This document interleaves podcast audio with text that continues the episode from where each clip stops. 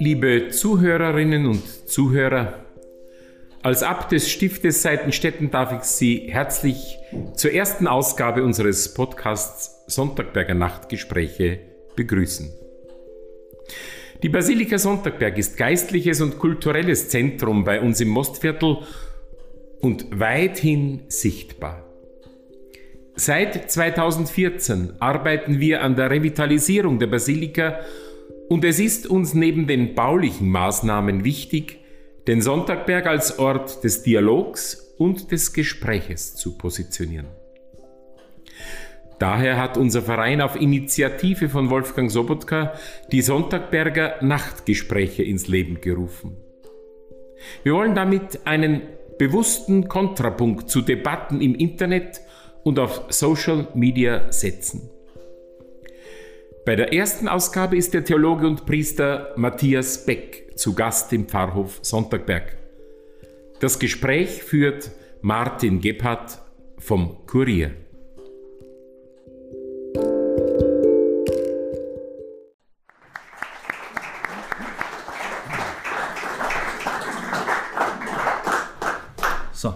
Dann wollen wir gleich starten. Es ist ja alles schon vorgetragen worden. Pharmazeut, Mediziner, Priester und, und das Thema, das uns vorgegeben ist, ist die Eigenverantwortung des Einzelnen. Ich meine, wir wissen gerade in der Corona-Zeit, haben wir alle über Eigenverantwortung gesprochen. Äh, was verstehen Sie unter Eigenverantwortung? Ja, ich müsste eigentlich etwas weiter ausholen. Zunächst herzlichen Dank für die Einladung und für die liebevolle Vorstellung. Also streng mit meiner Kirche stimmt, aber auch liebevoll. Also da ist auch viel Gutes in dieser römisch-katholischen Kirche. Schauen Sie, wir haben gerade Ostern gefeiert. Ich fange mal ganz christlich an. Wir reden immer sehr viel von Gemeinschaft, von Gemeinde ist auch alles gut, von Kirche ist auch alles gut, die Gemeinschaft der Gläubigen. Ich halte das für zu kurz gegriffen. Es war lange Zeit so ein bisschen, und das ist vielleicht die Schärfe, die ich jetzt hineinbringe, wie im Kommunismus. Der Staat ist alles, du bist nichts, ordne dich gefälligst ein. So war es in der Kirche auch. Die Kirche ist alles, du bist nichts, ordne dich gefälligst ein. Und das geht so nicht mehr, weil es auch theologisch nicht richtig ist. Es geht um den Einzelnen. Sie sind der Tempel des Heiligen Geistes und Sie auch. Wenn der Heilige Geist in der Kirche wirkt, ist ja schön. Aber primär sind wir die lebendigen Steine, so heißt es. Es geht um dich und um dich und um dich und um dich, auch um mich und auf Aber Sie, Sie sind ein Teil der Hierarchie. Nein, also, ich, äh, also erstmal ist die Hierarchie, wie das Wort schon sagt, ich habe ja in Hannover noch Latein und Griechisch gelernt, humanistisches Gymnasium, die heilige Ordnung. Die heilige Ordnung geht los, wir haben es in der Kirche gerade gesehen, mit dem Vater zum Sohn im Heiligen Geist. Und wenn es gut geht, ist die Kirche davon ein Abbild. Aber das war in der Kirchengeschichte nicht immer so. Da war der Heilige Geist nicht immer am Wirken. Also ich will jetzt nicht über Hexenverbrennung und so weiter reden, muss man ein bisschen vorsichtig sein. Also ich gehe nochmal zurück zu Ihrer ersten Frage und dann komme ich gerne auch zur zweiten. Der Einzelne, die Ostergeschichten. Wir haben gerade Ostern äh, gefeiert. Immer Einzelgespräche. Maria Magdalena steht am Grab und sucht den geliebten Herrn, der gestorben ist, den sie umgebracht haben. Und er ist nicht da. Und dann hört sie eine Stimme, dreht sich um und denkt, es ist der Gärtner und spricht ihn an und sagt, wo hast du ihn hingelegt? Und dann spricht er sie mit ihrem Namen an. Das ist das Zentrum des Christentums, ist die Auferstehung. Und das Zentrum des Christentums ist der Einzelne. Maria Magdalena nennt ihren Namen. So haben wir die ganze Bibel voll. Er hat dich bei deinem Namen gerufen. Dass wir hier viele sind und dass es schön ist, eine Gemeinschaft zu haben. Ich kann keine Vorlesung halten, wenn kein Hörer da ist. Ja, dann fällt die Vorlesung aus. Also ist die Gemeinschaft wichtig. Aber innerhalb der Gemeinschaft sind Sie unendlich wichtig. Sie sind 100 Prozent, das ist wichtig. Weil die Menschen unter Minderwertigkeitskomplexen leiden. Wir haben sogar eine, andere, eine ganze Individualpsychologie von Alfred Adler in Wien, die Kompensation der Minderwertigkeitsgefühle. Und das sehen wir gerade in der Politik. Das geht inzwischen, inzwischen die, in den Familien geht das so. Es geht in der Politik so. Völker, die gedemütigt worden sind, Menschen, die gedemütigt worden sind. Ich habe letztens mit Professor, ähm, na, wie heißt der Gerichtspsychiater? Haller. Haller, genau lange diskutiert. Er hat ein Buch geschrieben über die Kränkung. Die Menschen sind gekränkt. Und auch unsere Menschen sind gekränkt. Und ich halte es für falsch, wenn ich das hier so offen sagen darf, wenn man die Kirche betritt und gleich wird gesagt, meine Schuld, meine Schuld, meine große Schuld. Das ist die nächste Kränkung. Wir müssen sagen, es ist gut, dass du da bist. Ich meine das ernst. Dann können wir nämlich irgendwann auch aufhören, diese Minderwertigkeitskomplexe zu kompensieren durch Aggression, durch Wichtigtuerei, durch Kriege führen und so weiter. Wenn jeder aus seinem Glauben heraus wüsste, er ist wichtig, vor Gott wichtig und gut genug, so wie er ist, gut genug, so wie er ist. Und nicht muss alles Mögliche erst vorzeigen und leisten. Wir sprechen immer von der Liebe Gottes, von der bedingungslosen Liebe Gottes. Wir müssen jeden einzelnen Menschen um seiner Selbstwillen annehmen. Wissen Sie, wer das im Zentrum, im Zentrum gesagt hat? Immanuel Kant mit dem Begriff der Menschenwürde, der ja für Europa gelten sollte. Jeden einzelnen Menschen um seiner Selbstwillen achten und respektieren. Ohne Bedingung. Ob schwarz, ob weiß, ob Mann, ob Frau, ob krank oder gesund. Jeder einzelne Mensch. Und das wäre der erste Zugang. Das kommt aus dem Christentum, das muss man mal sagen. Das Volk Israel hat noch mehr auf das Volk geschaut. Auch der Islam ist eine sehr starke gemeinschaftliche Religion, ist alles gut. Ich will hier gar nichts irgendwie werten, sondern nur sagen, was ist. Christentum ist auch eine Gemeinschaftsreligion. Aber es hat im Zentrum den Einzelnen. Das ist unsere ganze Geistesgeschichte. Das fing mit Luther an, vor 500 Jahren. Hier stehe ich, ich kann nicht anders. Parallel dazu Ignatius von Loyola, Jesuitenordengründer. Ich wollte immer mal Jesuit werden. Der Einzelne. Geh in die Stille und such den Willen Gottes. Was will Gott von dir? Was will er von mir? Also kommen wir zum nächsten Punkt. Berufung. Ja? Und jetzt ist ja was passiert durch die Pandemie, dass plötzlich alles stillstand. Mich haben Unternehmer angerufen und haben gesagt, der Professor, es ist ganz furchtbar. Ich sage, was ist los? Bei mir steht alles still. Und wissen Sie, was der entscheidende Satz war? Ich kann mit mir nichts anfangen. Ich weiß gar nicht, wer ich bin. Das hat der heilige Augustinus schon im Laufe seines Lebens gesagt. Ich bin mir zur Frage geworden. Und das ist gut, wenn die Frage mal aufbricht. Wer bin ich? Und nicht ein Teil eines Rädchens der Politik oder der Kirche. Ja, genau. Da sind wir bei der Wichtigkeit des Einzelnen. Aber es ist der nächste Schritt zur Eigenverantwortung. Weil die Wichtigkeit des Einzelnen, das wird von außen anerkannt. Aber der Schritt, dass der Einzelne weiß, er hat Eigenverantwortung. Und gerade in der Pandemie ist das Thema, und das wissen wir aus den Medien, immer wieder diskutiert worden. Das heißt, braucht, da ist um einen Staat gegangen, muss der Staat so strenge Regeln machen, dass der jeder Einzelne weiß, was er tun muss und wie, wie wenig Eigen, auf wie wenig Eigenverantwortung setze ich. Also ich gehe nochmal, wenn Sie gestatten, einen Schritt zurück, weil mir das wichtig ist. Wenn wir kein Fundament haben, wissen wir gar nicht, wovon wir reden.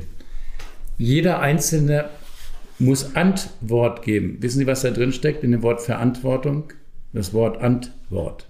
Also ich mache es nochmal biblisch und dann komme ich, wir können auch ganz politisch reden, aber ich fange trotzdem in diesem Kreis hier mal biblisch an. Da haben wir das Wort im Anfang war das Wort. Im Anfang war das Wort. Nicht am Anfang, im Anfang. Und das deutsche Wort Antwort ist gar kein deutsches Wort, sondern ein griechisches Wort. Anti, die Vorsilbe Anti heißt gegen. Sie kennen das früher noch von den Anti-Beschlagtüchern. Ja. Also das Wort Antwort bedeutet, ich muss gegenworten. Da wortet mal jemand mir und ich worte zurück. Die Eltern worten, sprechen mich an und ich worte zurück, ich antworte. Und darin besteht meine letzte Verantwortung. Dem anderen gegenüber, mir gegenüber und wenn Sie wollen, Gott gegenüber. Also machen wir es jetzt konkret politisch. Ich bin ja Mitglied der Bioethikkommission. Wir haben ein Papier gemacht, was so schwere Morddrohungen eingebracht hat über eine Impfpflicht. Also Sie waren Beteiligter? Ich war Beteiligter, klar. Warum ist das so schlimm, oder was? Naja, es war, ist das eines der umstrittensten ja, Entscheidungen, ja, die es ja, gegeben hat. Macht ja nichts, macht ja nichts. Ist ja nicht dazu gekommen, Gott sei Dank. Ich muss nur eines mal ganz klarstellen. Wir können sofort in diese politische Debatte eintauchen. Es ging nicht um einen Impfzwang. Ich kann Ihnen nicht einfach eine Spritze reinhauen. Das geht von unserem Grundgesetz nicht. Also Österreich hat jetzt in dem Sinne kein Grundgesetz, europäische Charta der Grundrechte Grundwertecharta, Würde des Menschen unantastbar, Artikel 2, jeder hat das Recht auf Leben und körperliche Unversehrtheit. Ich kann Ihnen nicht einfach eine Spritze geben, das ist vollkommen unmöglich. Das wäre ein Impfzwang. Die Begriffe sind alle durcheinander gegangen. Eine Impfpflicht, das hast du bei der Gurtpflicht auch. Du musst eine Strafe zahlen, wenn du dich nicht anschnallst, weil es deiner Sicherheit dient. Und so war das hier auch. Wir kennen das ja aus den Krankenhäusern. Krankenhauspersonal durfte nicht arbeiten, darf bis heute nicht arbeiten, wenn sie nicht Masern geimpft sind. Das heißt, zum Schutz vor sich selbst und vor den anderen ist es eine Verpflichtung, glaube ich. Jetzt kommt der nächste Punkt. Reicht nicht, wenn der Mensch Eigenverantwortung übernimmt. Das haben wir leider bemerkt, dass das nicht funktioniert. Also funktioniert es, da möchte ich nur ein, funktioniert es nur bei uns in Österreich nicht? Weil alle haben in den Norden geschaut, Schweden, und da hat man gesagt, da funktioniert es. Ja, ich, wollte jetzt, jetzt wollte ich was ganz Furchtbares gerade sagen. Also vielleicht sage ich es doch. Ich komme ja aus Deutschland, wie man hört an meiner Sprache. Meine Mutter war evangelisch. Ja. Mein Vater katholisch, ich bin katholisch. Jetzt wird Sie etwas wundern. Ich hole etwas aus, aber ich gebe Ihnen darauf eine Antwort auf Ihre Frage. Wir hatten mal einen eigenen Kongress über Korruption. Das scheint mit dem Thema gar nichts zu tun zu haben. Ganz hohe Korruption in der Ostkirche. Sofort danach die katholischen Länder, Brasilien, Spanien, Italien. Ganz wenig Korruption, Dänemark, Schweden, Norwegen, skandinavische Länder. Wissen Sie, was meine These ist? Das sind die protestantischen Länder. Der Protestant wird zur Eigenverantwortung erzogen. Der Katholik sagt immer nur die Kirche und der Teufel hat mich verführt und dann ein bisschen lügen, ein bisschen beichten, ein bisschen lügen, ein bisschen beichten.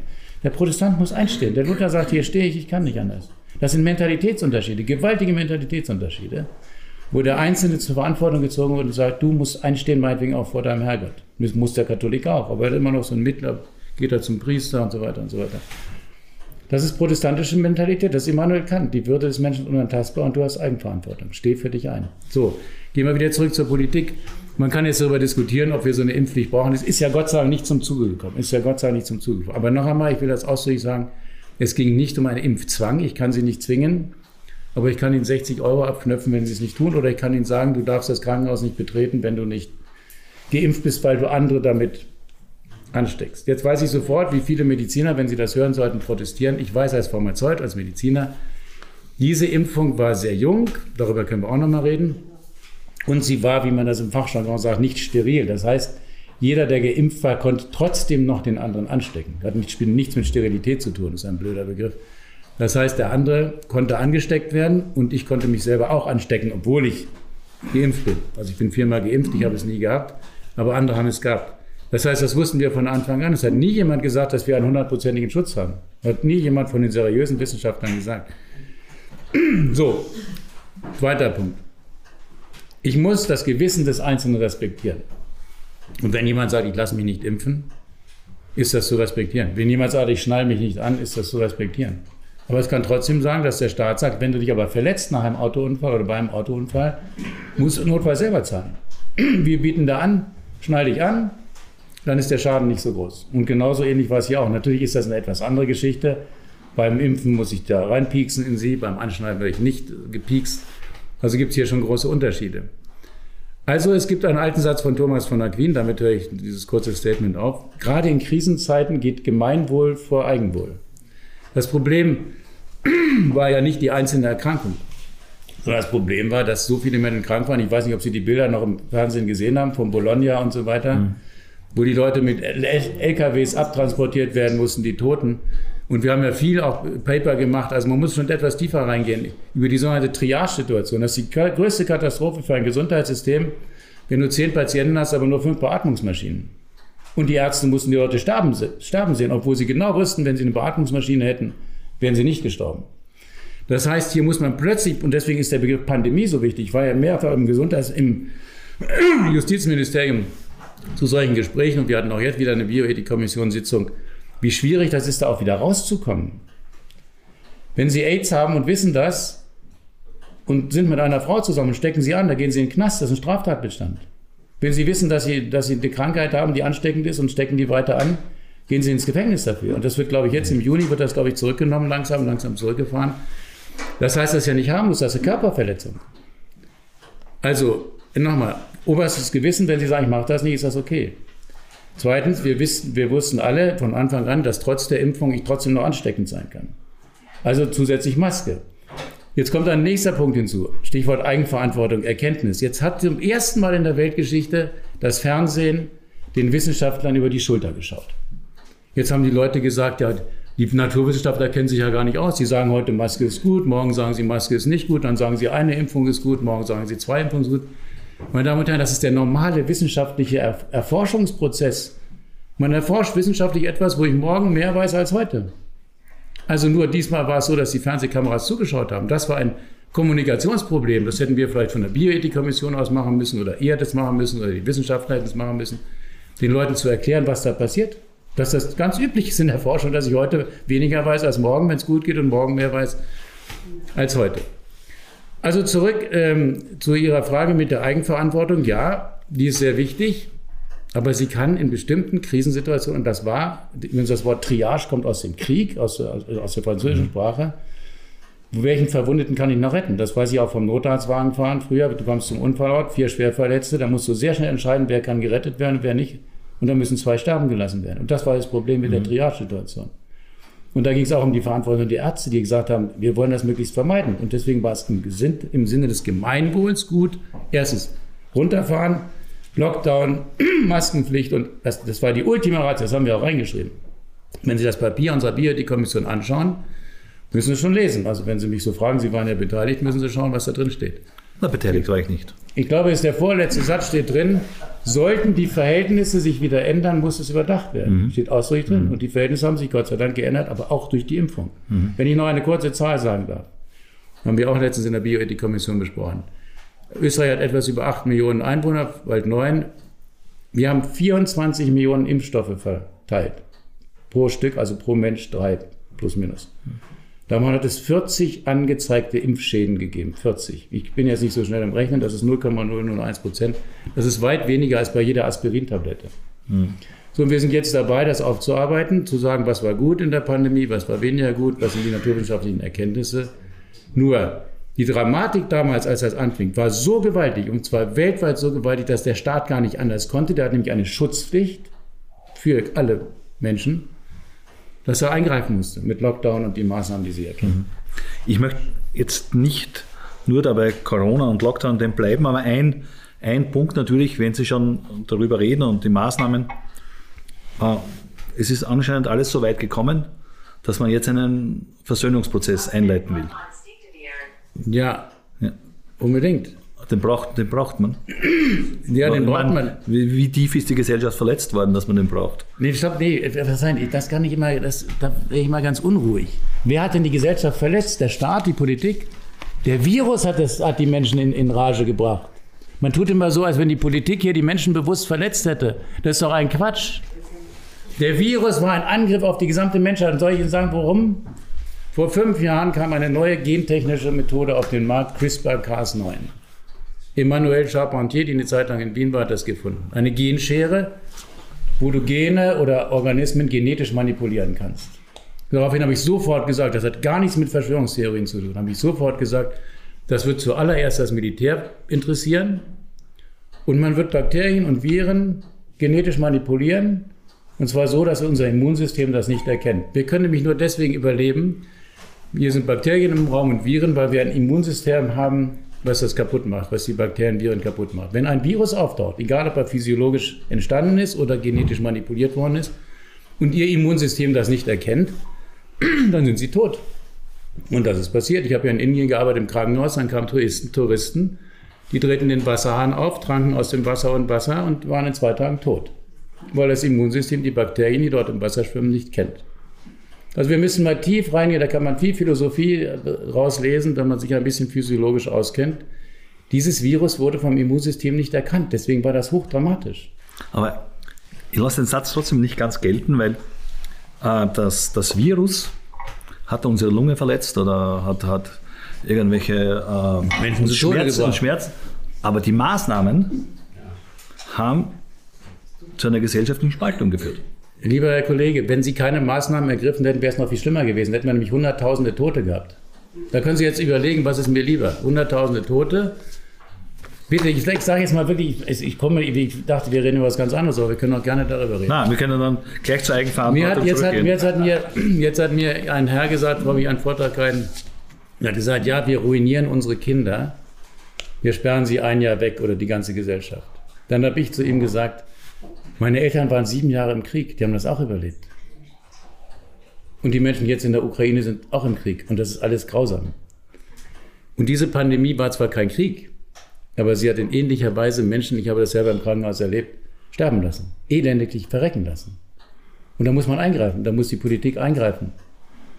Mhm. Ob jetzt die Maßnahmen alle richtig waren, weil sie zu dem Versöhnungsprozess gesprochen haben, das kann man ja jetzt aufarbeiten. Hinterher ist man immer klüger als vorher. Also von vorne gesehen, wie sich das entwickelt hat, hat der Staat, der österreichische Staat, würde sagen auch der deutsche, aber wenn man Österreich verfolgt, Sebastian Kurz damals Lockdown, wir hätten den viel schärfer machen müssen, ein halbes Jahr, dann wären wir längst überweg gewesen. Wir haben viel zu lange gezögert. Wenn wir zwei, drei Monate das radikal runtergefahren hätten, wären wir längst über die Pandemie hinweg gewesen. Wir haben vieles verschleppt. Also, lange Rede, kurzer Sinn, Eigenverantwortung gut.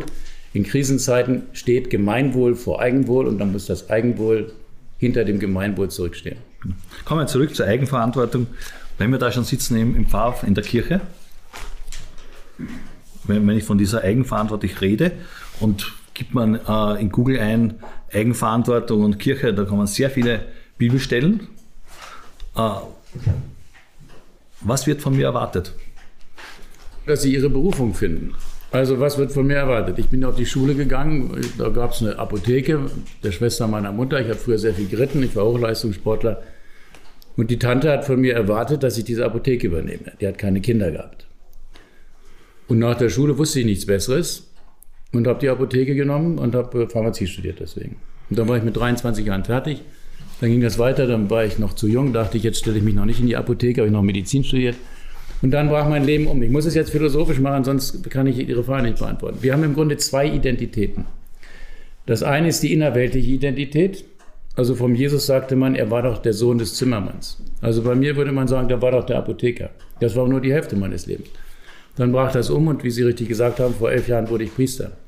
Das heißt, das erste ist mal das, was meinetwegen mein Umfeld von mir erwartet, obwohl das ist schon sehr schwierig. Also mein Umfeld hat von mir erwartet, diesen Beruf zu ergreifen. Der Herrgott, wenn ich so fromm sagen darf, hat etwas anderes erwartet. so war es bei den Jüngern und so war es beim Franz von Assisi. Das heißt, ich kann gar ich, ich persönlich, Sie können anders und Sie können auch anders. Ich kann gar nicht anders, als immer genauer hinzuschauen und sagen, was erwartet der Herrgott von mir? Nicht, was erwarten, erwarten Sie von mir? Und das ist der letzte Horizont des Seins. Wir würden moraltheologisch sagen, die letzte Begründung von Normen. Ich kann natürlich innerweltlich Normen aufstellen. Was erwartet der Staat von mir? Was erwarten die Eltern von mir? Was erwartet die Gesellschaft von mir? Meine christliche Philosophie ist, da gibt es eine Letztverantwortung. Und die heißt, etwas fromm gesagt, was erwartet der Herrgott von mir? Und deswegen bin ich dann diesen Weg gegangen, der etwas lang war, äh, auch nicht vorauszusehen war. Rein innerweltlich werden Sie die Frage nicht beantworten können. Gut, ich kann es auch umdrehen. Ja, bitte. Was macht der Herr mit mir, wenn ich sage, das ist ein Wort Schicksal? Aber ich glaube, Sie haben ja ein, ein, ein bisschen ein schwieriges Verhältnis zu dem Wort Schicksal, was ich aus manchen Interviews herausgelesen habe. Ja, ja, ja, ja. Also vielleicht trauen sich manche nicht, den Begriff Gottes zu verwenden, was auch gut ist, weil wir haben mit dem Begriff Gott viel Schindluder getrieben. Man muss immer vom richtigen Gott sprechen. Schicksal, ja, was soll das sein? Schon von der Sprache her, ich habe sehr viel Sprachphilosophie studiert bei den Jesuiten, deswegen gehe ich immer auf die Begriffe ein. Das Schicksal. Was soll das sein? Das Schicksal meint es nicht gut mit mir. Was soll das sein? Sagen Sie mir das, was ist das? Das ist Schicksal. Ja, was ist das? Das ist, was mit mir passiert. Und, und, und, ja, das, das Schicksal. Ja. Sächlich. Also wir, wir, können ja bei diesem Begriff bleiben, das Schicksal. Ich, ich mag diesen Begriff nicht so, weil, ja, das war Schicksalabzeichen. Nein, jetzt komme ich wieder zur Medizin zurück. Wir sagen schicksalhaft ähm, brach jetzt diese Pandemie herein. Na? Glaube nicht. Ich glaube, dass da Menschen dran rumgedreht haben. Wir wissen heute aus der sogenannten personalisierten und, und individualisierten Medizin, dass jeder Mensch einmalig ist. Wir wissen aus der Epigenetik, also Gene müssen geschaltet werden, angeschaltet werden, abgeschaltet werden, dass ich sehr wohl mitwirke an Krankheit und Gesundheit. Das geht los mit Übergewicht, das geht meinetwegen los mit Rauchen, man kann mal ein Zigarillo rauchen oder so, man kann auch mal ein Wein trinken. Ist alles gut, ist alles eine Frage des Maßes. Aber nach dem, was wir heute naturwissenschaftlich, psychologisch und ich würde auch sagen spirituell wissen, ich habe viele Bücher darüber geschrieben, hat der Mensch sehr wohl Mitwirkungsfähigkeit und auch Mitwirkungsverpflichtung an Krankheit und Gesundheit. Die Krankheit in unseren Ländern, ich rede jetzt nicht von Indien und unter, sogenannten unterentwickelten Ländern, wo die Hygienemaßnahmen schlecht sind. Wir haben 70 Prozent Wohlstandskrankheiten. Allein in Deutschland 14 Milliarden Schäden jedes Jahr durch Burnout-Syndrom und Depressionen. Ich will jetzt nicht sagen, dass die Menschen daran schuld sind, da muss man schon als Theologe vorsichtig sein. Aber das hat mit der inneren Lehre zu tun, das hat mit mangelnder Spiritualität zu tun. Ich habe gerade einen Artikel geschrieben über die Rhythmen des Tages, Ora et Labora, das haben die ja alle gut erkannt. Wir müssen den Menschen Leben beibringen. Eines meiner Bücher ist Leben, wie geht das? Ich meine das ganz ernst. Mhm. Die Verbindung zwischen Arbeit und Ruhe, die Verbindung zwischen Gebet und Arbeit, die Rhythmen des Tages. Wir haben einen zirkadianen Rhythmus in der Physiologie, in unserem Körper. Wir haben einen Tag-Nacht-Rhythmus und so weiter. Wir müssen den Menschen helfen, so bewusst zu leben, dass sie an Krankheit und Gesundheit mitwirken können. Das muss in die Firmen hineingetragen werden, in die Schulen hineingetragen werden, Es ist nicht so, dass schicksalhaft eine Krankheit über uns hereinbricht. Es ist einfach nicht so. Das kann man physiologisch zeigen. Mhm. Also insofern ah. habe ich mit dem Begriff des Schicksals immer etwas Schwierigkeiten, weil einen das so entschuldigt. Ich konnte gar nichts dafür. Also, ich will jetzt auch nicht sagen, ich will jetzt nicht in die ganze Politik hineingehen, dass dieser Krieg so schicksalhaft über uns hereingebrochen ist. Also erstens wussten die amerikanischen Geheimdienste das schon seit längerer Zeit. Wir haben einfach geschlafen. Ich will jetzt nicht über Herrn Putin als KGB-Mann reden. Ich habe in der, in der Nähe der DDR bin ich aufgewachsen. Man hätte auch da wissen können, wie bestimmte Menschen denken. Auch das ja. ist nicht reines Schicksal. Wenn man genauer hinschaut, geht die, Veran die, die Verantwortung schon bei Adam und Eva los. Gott sagt ihnen, pass mal auf, ihr könnt von allen Bäumen essen, aber von dem nicht, halt ihr an die Regeln. Das heißt, ähm, ich glaube, dass wir viel zu sehr den Menschen aus der Eigenverantwortung entlassen haben. Nehmen Sie mal jetzt das ganze Internet. Ich habe jetzt sechs Semester nur über künstliche Intelligenz gemacht. Wenn Sie ein kluger Hacker sind, können Sie die ganze Welt zerstören. Das heißt, die Verantwortung des Einzelnen wird immer größer und die Möglichkeit zur Zerstörung wird immer größer. Einerseits können wir bestimmte Fragen nur noch global lösen, Klima und Wirtschaft und, und Krieg und Frieden. Und andererseits wird die, die Möglichkeit des Einzelnen etwas kaputt zu machen, ist ins Immense gesteigert. Hm. Aber also nochmal, um das nochmal zusammenzufassen. Immer zu sagen, das war Schicksal, ist mir zu dünn, weil der Mensch dadurch aus seiner Verantwortung entlassen wird. Mhm. An vielen Dingen kann ich mitwirken, nicht an allem natürlich, sehr klar, aber an vielen Dingen kann ich mitwirken. Ob ich jetzt freundlich mit ihnen rede oder böse, ob ein Politiker eine gute Rede hält oder ob er den anderen verunglimpft, verändert die Atmosphäre im Parlament und damit mhm. die Atmosphäre in der Gesellschaft. Mhm. Bevor ich zur Gesellschaft komme, bleiben wir kurz noch bei der Kirche. Überall kann ich mitwirken. Äh, ich meine, es gibt momentan so einen synodalen Prozess, wo es eigentlich darum geht, wie kann ich mitwirken. Das heißt, ich kann mitwirken, ich kann Eigenverantwortung zeigen, wenn man mich lässt. Oder? Ja.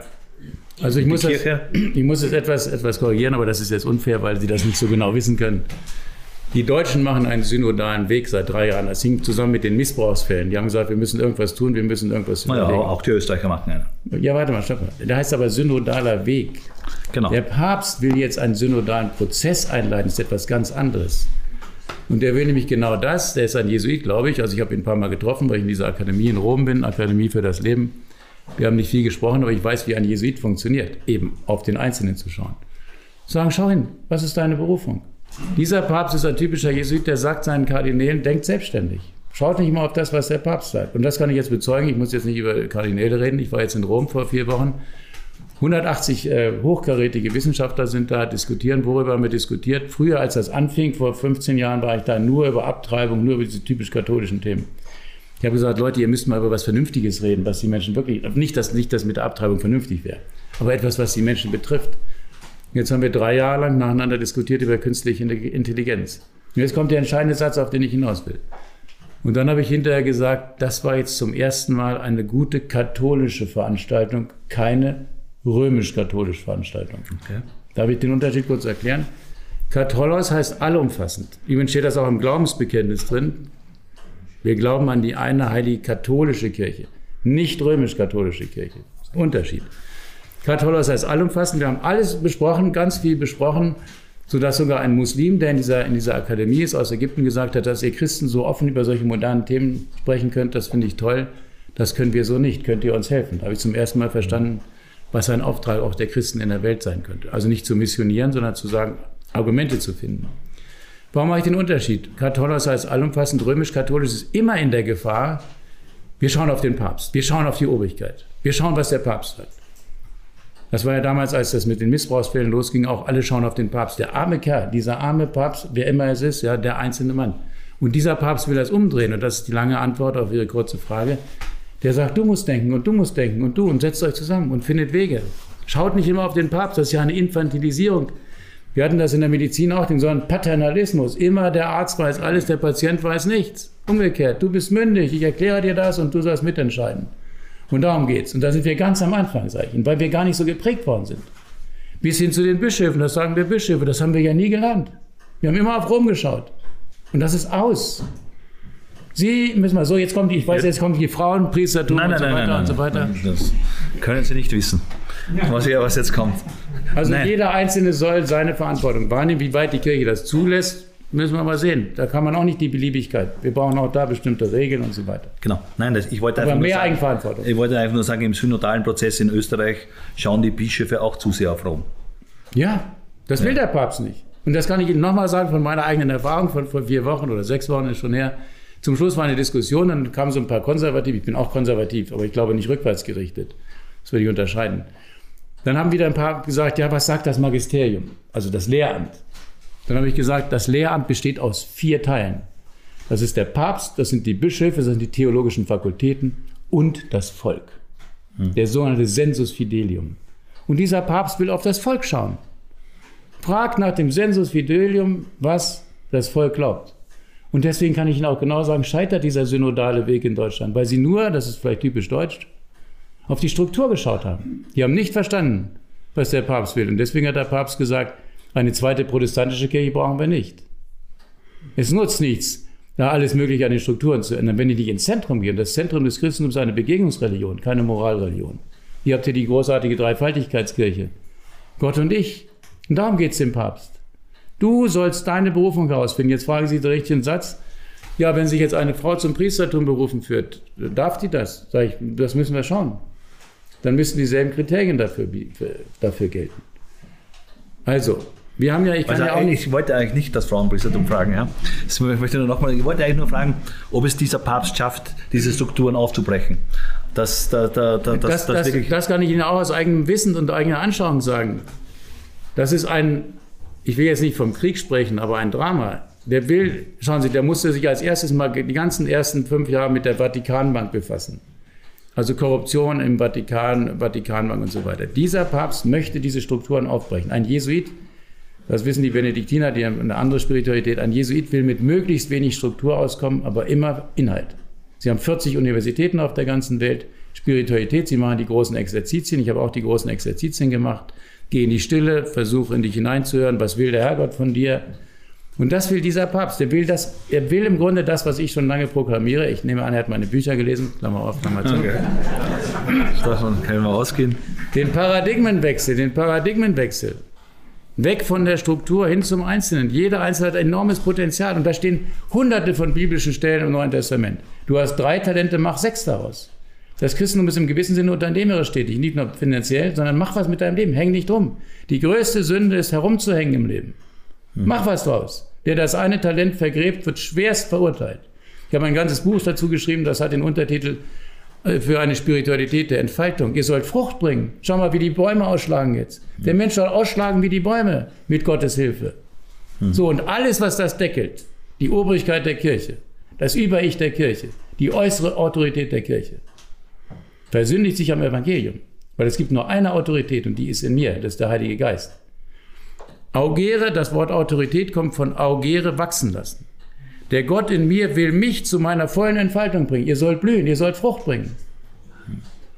Und das haben wir in der Kirchengeschichte leider verkehrt herum gemacht. Wir haben den inneren Heiligen Geist, die Autorität des Geistes ersetzt durch die äußere Obrigkeit der Kirche. Und dadurch haben wir sehr viel erstickt. Und dass so viele Menschen austreten aus der Kirche, wundert mich nicht, weil sie zum Teil erstickt worden sind. Ich bin jetzt seit elf Jahren Priester, ich höre sehr viel Beichte. Und es ist nicht einfach aus der Luft gegriffen, was ich erzähle. Ich rede jetzt gar nicht von Missbrauchsfällen. So. Also eine richtige, jetzt, jetzt muss ich sagen, weil die Zeit schon davonläuft, eine richtige Spiritualität muss dem Menschen helfen, zur Entfaltung zu kommen. Von innen her, aus der göttlichen Anbindung an den göttlichen Geist in mir, zur Entfaltung zu kommen. Drei Talente, sechs Talente, acht Talente. Mitwirken, schöpferisch mitwirken an der schöpferischen Kraft Gottes. Mhm. Das ist der Sinn der Sache. Und dann fühlt der Mensch sich ernst genommen oder ist ernst genommen. Dann wird er viel weniger krank sein. Er wird viel mehr seine innere Mitte finden. Er wird viel zufriedener sein. Was sagt der Friedrich Nietzsche schon? Die Christen müssen auch viel erlöster aussehen. Die sehen ja nach dem Kneipengang erlöster aus, als wenn sie aus der Kirche rauskommen. Sie haben sehr offen darüber geredet, aber Sie sind ja ein Teil davon als Pfarrer. Nee, oder? ja, also ich muss, ich muss, ich muss jetzt wirklich ähm, wie sage ich es kurz? Als ich in die Bioethik-Kommission vor 15 Jahren beraten wurde, dann hat irgendjemand gesagt, ja, ein Vertreter des Vatikan. Habe ich gesagt, sicher nicht. Dann gehe ich sofort wieder nach Hause. Ich rede für mich. Und ich komme auch hier in Schlips und Kragen. Wenn ich Messe feiere, dann mache ich ein Kular, ziehe ich ein Kular an. Dann bin ich sozusagen, ich würde noch nicht mal sagen Vertreter der Organisation, weil die Organisation sekundär ist. Wissen Sie, was das Wort Sakrament heißt? Ein Hilfsmittel. Die Kirche ist ein Sakrament. So wie ein Medikament ein Medikament ist, ich nehme das Aspirin, damit die Kopfschmerzen weggehen. Die Kirche ist ein Hilfsmittel. In der Ewigkeit gibt es die Kirche gar nicht mehr. Die Kirche ist ein innerweltliches Hilfsmittel um den Menschen zu Gott zu führen, um das zu vermitteln, was ich gerade gesagt habe. Dem Einzelnen zu helfen, seine Berufung zu finden, seine Entfaltung zu finden, seinen Platz in der Gesellschaft zu finden. Sie ist ein Instrument, ein Sakrament. Kein Apparat. Ich bin kein Apparatschick. Ich bin primär im Auftrag Gottes unterwegs. Gott hat mich berufen, nicht die Kirche. Dass ich jetzt die Struktur der Kirche in Kauf nehme. Die Barbara Stöckel hat mich mal im Fernsehen gefragt, weil das habe ich schon öffentlich gesagt. Herr Professor, Sie haben doch jetzt öfter mal gesagt, dass Sie mit 25 Jahren so ein Erleuchtungserlebnis hatten, so ein Paulus-Erlebnis, sonst wäre ich nie Priester geworden. Stimmt, habe ich gesagt. Ja, dann sagt sie, und Sie sind erst mit 55 Jahren Priester geworden. Warum hat das so lange gedauert? Da habe ich gesagt, schauen Sie, ich habe gerade vor der Sendung unterschrieben, dass ich hier die Wahrheit sage. Das musste man irgendwie damals. Und die Wahrheit ist, der Apparat hat mir immer Angst gemacht. Wir reden viel zu viel über den Apparat und viel zu wenig über den Herrgott und den Jesus Christus, der mein Leben zur Entfaltung bringen will. Der Apparat ist ein Hilfskonstrukt. Der Apparat soll den Menschen dienen, nicht umgekehrt. Das ist ein Wort Jesu. Der Sonntag ist für den Menschen da und nicht umgekehrt. Der Apparat ist für den Menschen da und nicht der Mensch für den Apparat. Und insofern bin ich nicht für den Apparat, das sage ich in aller Deutlichkeit. Ich bin für den Herrgott da und wenn es gut geht, für die Menschen. Punkt aus. Und dafür nehme ich einen Teil des Apparates in Kauf. Punkt aus. Okay. Dann mache ich ein, Ende der Durchsage. Ja, dann mache ich da mal Schlusslich, aber trotzdem habe ich noch ein, zwei Fragen. Und zwar, es geht darum, also das ist die, die Kirche, der Apparat. Gehen wir zum Staat, zur Politik. Eigenverantwortung. Also gerade äh, in Corona und auch jetzt nach, in den verschiedenen Krisen, hat man den Eindruck, und gleichgültig welche Partei, der Staat ist alles, der Staat löst alles, der Staat unterstützt alles und so weiter. Und in den vergangenen Wochen gibt es jetzt immer wieder die Diskussion, äh, wir müssen das zurückfahren, das geht nicht, der Staat kann nicht alles leisten und so weiter. Das ist ja eigentlich, äh, sagt mir ja der Staat, ich brauche meine Eigenverantwortung nicht, weil der Staat löst eh alles. Geht ja nicht. Sehen Sie ja in kommunistischen Regimen. Das funktioniert ja nicht. Der Staat besteht ja aus einzelnen Menschen. Jetzt müsste ich wieder weit ausholen. Schauen Sie, das Ganze, wir haben jetzt gerade gestern, ich ein, mache immer noch ein Seminar, ich bin zwar raus aus der Uni, weil ich 65 bin, aber ich mache immer noch Seminare. Eins heißt Ethik in den Naturwissenschaften. Dann haben wir gestern gesprochen über die Wissenschaftsfeindlichkeit. Österreich steht an Nummer eins oder zwei in Österreich Wissenschaftsfeindlichkeit. Wir haben das auch an der Bioethikkommission, wir machen dazu ein eigenes Papier, das muss aber sehr gründlich sein. Warum ist das so? Das hat mit Unbildung zu tun. Ich sage Ihnen, wenn wir, leider hat dieser ganze Bologna-Prozess, das sei jetzt als Hochschullehrer dazu beigetragen, dass das Bildungsniveau immer weiter runtergeht. Ich weiß das von Bankern. Wenn kleine, Bank, wenn kleine Banken nicht entscheiden, muss es die Obrigkeit tun. Das ist in der Kirche genauso. Wenn die Bischöfe nicht entscheiden, muss Rom entscheiden. Und das gilt für einen Staat auch. Wir brauchen mündige Bürger, meine Damen und Herren. Und das habe ich den Nationalratspräsidenten schon gesagt. Ihr könntet froh sein, wenn wir eine gute christliche Erziehung haben dass wir den Menschen zu einem aufgeklärten, eigenverantwortlichen Denken erziehen. Dann muss der Staat nicht so viel eingreifen. Der muss aber dann eingreifen, wenn der Mensch nicht in der Lage ist, selbstständig zu entscheiden. Und was ich erlebt habe bei Demonstrationen, 100.000 Leute auf der Straße, Morddrogen, nicht ich persönlich, aber unsere Vorsitzende, Frau Dr. Drummel, ja, genau. war eine Zeit lang unter Polizeischutz. Ich habe dann nur so Stufe drunter nach einem Fernsehinterview, stand morgens beim Frühstück jemand neben mir und sagte, ich hau dir einen in die Fresse. Oder, oder ähm, die letzte Karte, die ich aus Spanien bekam, weil ich auch ein Pharmazeut bin, war überschrieben mit Du Pharmaschwein. Wir haben ein Niveau der Auseinandersetzung erreicht, was unter aller Kanone ist.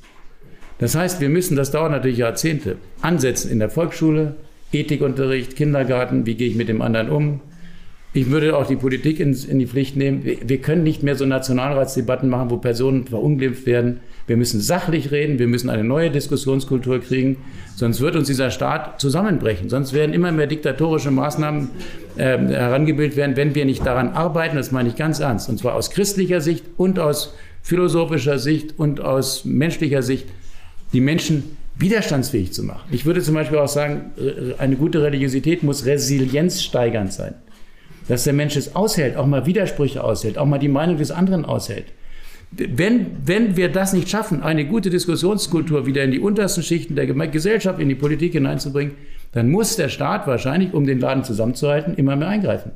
Ich glaube, dass das ein Wechselspiel ist. Ich glaube nicht, das kann der Nationalratspräsident besser sagen, dass der Staat so glücklich dafür ist, wenn er immer mehr eingreifen muss. Der wäre froh, wenn die Bürger vieles für sich alleine lösen, so wie in der Schweiz mit Volksabstimmung und so weiter. Also ich glaube, dass das ein Wechselspiel ist zwischen Mündigkeit der Bürger und Notwendigkeit des Eingriffs des Staates. Ich kann mir vorstellen, ich kenne jetzt nicht alle Politiker, dass viele Politiker sagen würden, wir sind ganz froh, wenn wir uns wieder mehr zurückziehen können. Mhm. Aus vielen Gründen, um den Menschen nicht zu unterdrücken. Aber dazu müssen wir ihn erziehen. Demokratie ist ein hochanspruchsvolles Gebilde. Dazu brauchst du sehr gut ausgebildete Menschen. Noch einmal mit einer richtigen Religiosität, mit einer guten Bildung, mit einer Resilienz, die auch mal aushält, Widersprüche dazu auszuhalten oder den anderen zu verunglimpfen. Das heißt, nach dieser Pandemie können wir ganz neu anfangen, das aufzubauen. Man hat natürlich manchmal den Eindruck, das ist irreversibel. Das heißt, man, man diese, diese Abwärtsbewegung ist nicht mehr umkehrbar. Also ich kann, nur, ich kann die nur für die Bildung sein, nicht für die Politik. Das, da haben wir wichtigere Menschen, die das beurteilen können. Zu mir kommen Studenten, ich habe auch an der Sigmund Freud Uni unterrichtet und anderswo. Das hat leider mit diesem Bologna-Prozess zu tun. Die haben gesagt, das hat leider auch mit dem Internet zu tun, dafür können die Menschen jetzt wieder nichts. Dann haben die zu mir gesagt, Herr Professor, können wir nach einer halben Stunde Pause machen? Wir können uns nicht so lange konzentrieren. Oder wenn ich Seminararbeiten lese, dann lasse ich Studenten manchmal kommen und sage, was meinen Sie mit dem Satz? Dann erklären Sie mir eine halbe Stunde, was Sie mit dem Satz meinen. Sage ich, und warum schreiben Sie es nicht hin? Sie können zum Teil Ihre Gedanken nicht, nicht formulieren. Und das hat viele, viele, äh, äh, die wir zum Teil nicht beeinflussen, ich will das Wort Schicksal jetzt nicht benutzen, die wir nicht beeinflussen können, mit dem Internet. Doch, wir können dagegen steuern. Wir können sagen, ihr müsst mal wieder ein Gedicht auswendig lernen. Und meinetwegen in der Schule gibt es jetzt mal kein Internet oder was auch immer, muss man sich was überlegen. Das heißt, den, die, die Abwärtsspirale der Bildung, die ist in meinen Augen dramatisch unterwegs. Und da meine ich, kann man gegensteuern. Ob der Staat, wenn Sie sagen, er wird immer diktatorischer oder greift immer mehr ein, sich schrittweise wieder zurückziehen kann, weiß ich nicht. Ich weiß nur jetzt, weil wir es diskutiert haben, dass der Begriff Pandemie eben einer, ein Begriff der Weltgesundheitsorganisation ist, der dann auch bestimmte Folgen hat, Strafbarkeit und so weiter. Wie schwer das ist, sich wieder zurückzuziehen wenn man das einmal so hineingebracht hat, dass das weltweit eine Rolle spielt. Das heißt, das müssen die Politiker beantworten. Vielleicht kann der Nationalratspräsident dazu noch was sagen. Wie das geht, dass der Staat sich wieder mehr zurückzieht aus dem, was er jetzt, ich behaupte nach wie vor, mit Nuancen kann man darüber streiten. Der Staat hatte gar keine andere Chance in dieser weltgeschichtlich verheerenden Situation, die wir noch nie hatten. Unsere Generation hat das noch nie gehabt. Die Eltern hatten die Pocken und so weiter. Es war keine andere Möglichkeit. Und jetzt ist die Frage, wie kommt er da wieder raus? Das kann ich genau. Aber nicht beantworten. Okay. Da müssen wir den Chef fragen, ja. okay. Gut. Also wir haben ohnehin die, die Zeit überzogen. Es ist unheimlich spannend, ja. Ja, nein, es war unheimlich spannend. Das ist, wir sind von der Kirche und wir sind beim, beim Start gelandet. Eigentlich haben wir gehofft, dass es vor Ihnen kommt, dass es umkehrbar ist. Also, aber ich, also, ich, ne, ich, ne, ich nehme mit, ich nehme mit, ich nehme mit, dass alles über die Bildung geht. Nee, nee, nee, nee, pass auf. Nee, nee, Vorsicht, Vorsicht, Vorsicht. Nicht, nicht, nicht, nicht mehr so Plattitüden unterstellen. Ähm, ich sage noch einmal, jeder Einzelne hat mehr in der Hand, als er denkt. Ich kann nicht die ganze Welt erlösen, ja, Gott sei Dank. Aber ich kann an meinem kleinen Rädchen manchmal was ganz Einfaches. Die Eltern könnten mit den Kindern mal wieder sprechen, statt sie ans Handy zu setzen und im Café sitzen alle vier Familienmitglieder und spielen mit dem Handy. Wir sind immer noch, da kamen wir Sonntag aus der Kirche, meine Mutter war evangelisch, war nie dabei, hat dann die Mutter immer den Vater gefragt, erklär mir das mit der Maria und dann haben wir gesagt, holen wir mal das Lexikon. Wir müssen mehr mit den Menschen sprechen. Wir müssen aber also Bildung geht der mit der Beziehung los, nicht mit einem System. Wir reden immer über Systeme, wir reden immer über Systeme, wir müssen über Sie und mich reden. Wie gehen wir beide miteinander um? Hast du eine Frage, kann ich die beantworten? Können die Eltern die Fragen der Kinder beantworten oder setzen sie die vor die Flimmerkiste? Das meine ich mit Eigenverantwortung, da, da schließt sich der Bogen wieder zurück. Dann sagen die mir, da sagen mir Politiker bei irgendwelchen Empfängen, und insofern, dass die Antwort auf Ihre Frage, ob das umkehrbar ist. Natürlich ist das umkehrbar, weil alles umkehrbar ist, aber nicht von heute auf morgen, sondern jeder muss da anfangen. Dann bin ich da beim Nuntius zum Empfang oder was und dann kommen da die Botschafter und Politiker und dann kommen die immer auf mich zu und sagen, Herr Professor, ich bin so traurig, dass das Christentum so verdunstet, ja. Dann sage ich, weiß ich, Herr Botschafter oder Herr Professor, äh, sagen Sie mir doch mal kurz, Dreifaltigkeit, brauchen wir das? Wir haben Schwierigkeiten mit den Muslimen, was bedeutet Dreifaltigkeit? Dann treten die immer zwei Meter zurück und sagen, ich bin ja kein Theologe. Sage ich, sehen Sie, da geht das Problem los. Wenn Sie Ihren Kindern nicht erklären können, was das Christentum ist, und warum sie sonntags in die Kirche gehen. Warum sollen dann die Kinder gehen? Fangen Sie mal an, darüber nachzudenken und dann fangen Sie an, sich zu beklagen über die Verdunstung des Christentums. So, und das ist die Eigenverantwortung. Okay, danke für das Schlusswort. Ja, wird er jetzt unruhig, Vielen Dank. bevor ich ihn Vielen Dank, vielen Dank für die Aufmerksamkeit.